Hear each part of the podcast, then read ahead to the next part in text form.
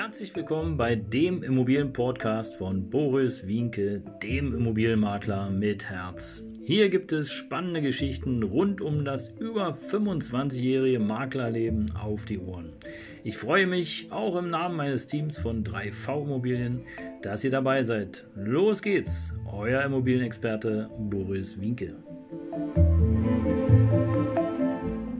Ja, Servus und Hallo, schön, dass du wieder dabei bist hier auf meinem Kanal. Mein Name ist Boris Wienke, auch bekannt als der Immobilienmakler mit Herz aus, tada, du siehst es hier oben, aus Berlin. Ja, ich helfe dir dabei, alles rund um das Thema Immobilien etwas besser zu verstehen und äh, gebe dir wertvolle Tipps hier auf diesem Kanal. Sei also wie immer dabei und heute ein ganz spezielles Thema die drei Gründe, warum du, wenn du Immobilienmakler werden möchtest, auf was du achten darfst. Also die drei Gründe, die drei Regeln, um ein erfolgreicher Immobilienmakler zu werden. Und ich habe erst vor ein paar Tagen wieder eine Frage bekommen, Mensch, sag mal Boris, wie wird man denn eigentlich Immobilienmakler? Was muss ich denn da lernen? Was muss ich da tun?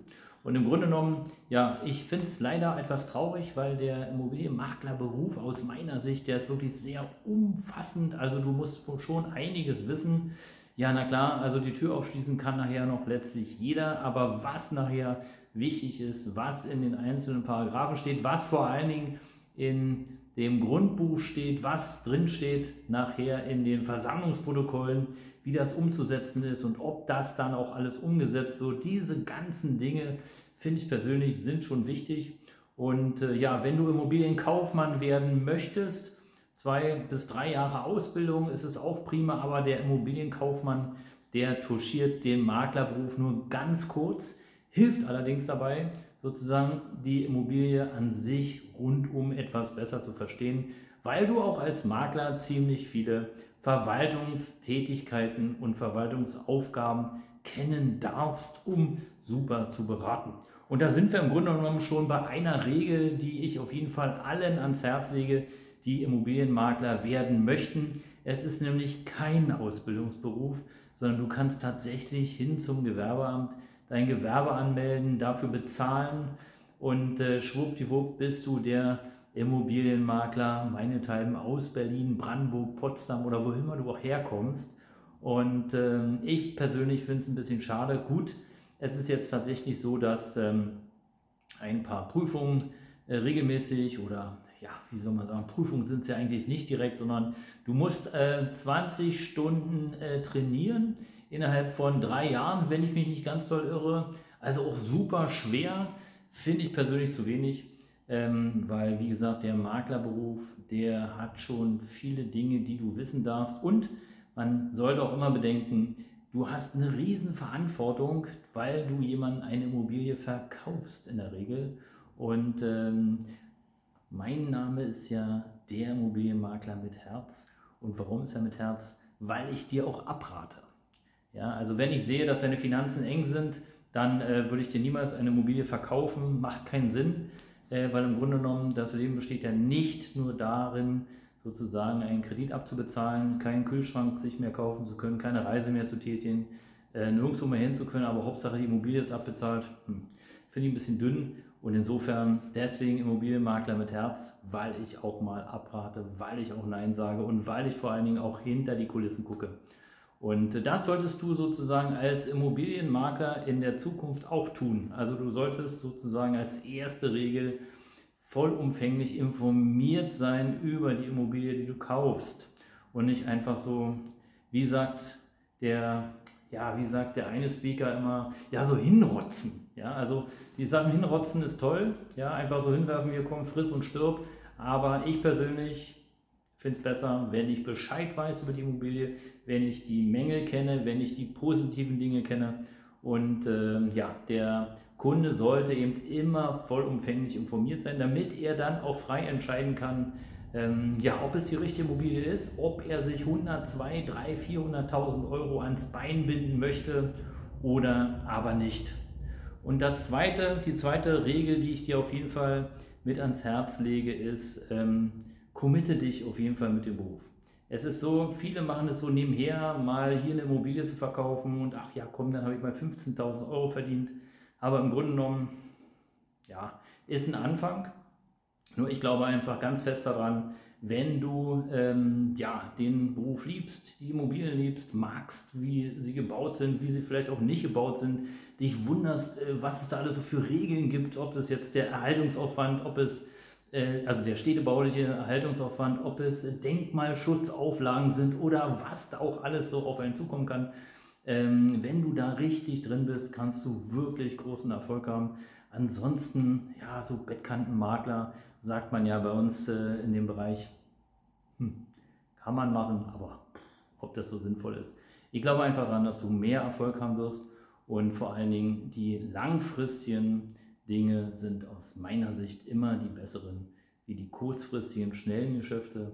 Und in dem Zusammenhang solltest du auch wirklich alleine dran sein. Ja, ich erlebe immer wieder, dass äh, ich Angebote reinbekomme, weil wir halt auch ankaufen und äh, dann sind da 25 Makler dran, jeder hat andere Konditionen, andere Bilder, aber im Grunde genommen ist es das gleiche Objekt. Und das im Grunde, und da muss ich einfach sagen, ist scheiße. Und deswegen ist es besser, ja, sei hundertprozentig dabei, ja, organisiere dir am besten nur Alleinaufträge, weil alles andere ist Kokolores, macht keinen Sinn. Ähm, das wirkt auch nicht gut bei mir als Kaufinteressent. Denn solltest du beispielsweise der dritte oder vierte sein, der mir das gleiche Objekt anbietet, äh, dann weiß ich schon, wie du tickst, dann weiß ich im Grunde genommen auch schon, dass ich bei dir gar nicht weiter anfragen muss zurzeit, weil du einfach, ähm, ja, weil du die Sachen nicht professionell machst. Denn professionelle Immobilienmakler gehen eins zu eins ins Risiko sozusagen und organisieren einen Alleinauftrag und sind da auch alleine dran, kennen sich von A bis Z aus. Ja, also das Zweite, was ich dir empfehle, committe dich, sei auf jeden Fall alleine an einem Objekt dran, ja, nicht so nebenbei mal komm, ein bisschen Geld verdienen, das ist unseriös. Wenn du langfristig Geld verdienen willst, dann macht es auf jeden Fall Sinn. Und das Dritte, und das Dritte ist vielleicht ein bisschen, ja, das äh, wirkt jetzt komisch, aber äh, sei mit Freude dabei. Ja. Also klar, es ist ein Job und klar äh, ähm, ist dieser Beruf des Immobilienmaklers nicht immer so, wie es draußen ähm, ja, gesagt wird, so nach dem Motto, hey, Tür auf, Hand auf, Geld rein und weg bin ich. Nee, nee, nee. Also da ist schon ein bisschen mehr dabei. Bedeutet also, ähm, sei mit Spaß und Freude dabei, aber das gilt natürlich nicht nur für den Immobilienberuf, Immobilienmaklerberuf, sondern natürlich im Grunde genommen auch für alle anderen Berufe, die du ausübst. Denn wenn du nur des Geldes wegen arbeitest, das merkt der Kunde. Und äh, ich habe Tatsache auch öfter mal diese Gespräche, äh, wo ich dann echt merke, hey, der Makler, der muss jetzt wirklich verkaufen. Ich glaube, der ist eng. Ja, also er hat nicht so viel Geld und ach, nichts dagegen. Jeder hat mal eine Tiefphase, habe ich auch schon öfter gehabt in meinem Leben. Aber es geht einfach darum, sozusagen, dass du Spaß und Freude vermittelst an deine Tätigkeit. Die wirkt sich nämlich auch bei dem anderen, äh, bei dem Käufer gegenüber aus. Und wenn du die Lunte gezündet hast, ja, dann wird er auch eher anspringen und äh, dann wirst du auch eher verkaufen. Also die drei Dinge sind auf jeden Fall wichtig die drei Regeln sozusagen, äh, um Immobilienmakler zu werden. Das heißt also, ich fange mal von hinten an, Freude bereiten, auf jeden Fall dich committen, alleine dran sein und äh, du solltest auf jeden Fall dich tief informieren, äh, wenn du eine Immobilie verkaufst, wo sind die Chancen, wo sind die Risiken, damit dein Käufer auch immer wieder sozusagen bei dir kauft. Denn eins, und das, so war ich hier sitze, ist in den rund jetzt 26 Jahren meiner Tätigkeit habe ich eine einzige Rückabwicklung gehabt. Ja, das war damals so Zwangsversicherungs, Zwangs, nicht Zwangsversicherungs, sondern Zwangsverwaltungszeiten.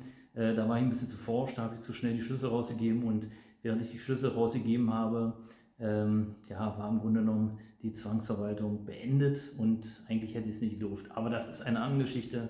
In diesem Sinne, danke, danke, danke, dass du dabei warst. Ich freue mich auch ähm, ja, wieder äh, von dir zu hören, zu sehen. Kommentiere auch gerne hier unten, wenn dir noch was einfällt, warum äh, der Job, ob es jetzt ein Immobilienmakler ist oder ein Hausverwalter, so wichtig ist und warum du auf jeden Fall committed sein solltest. Das war's. Danke, danke, danke. Dein Immobilienmakler mit Herz. Ciao.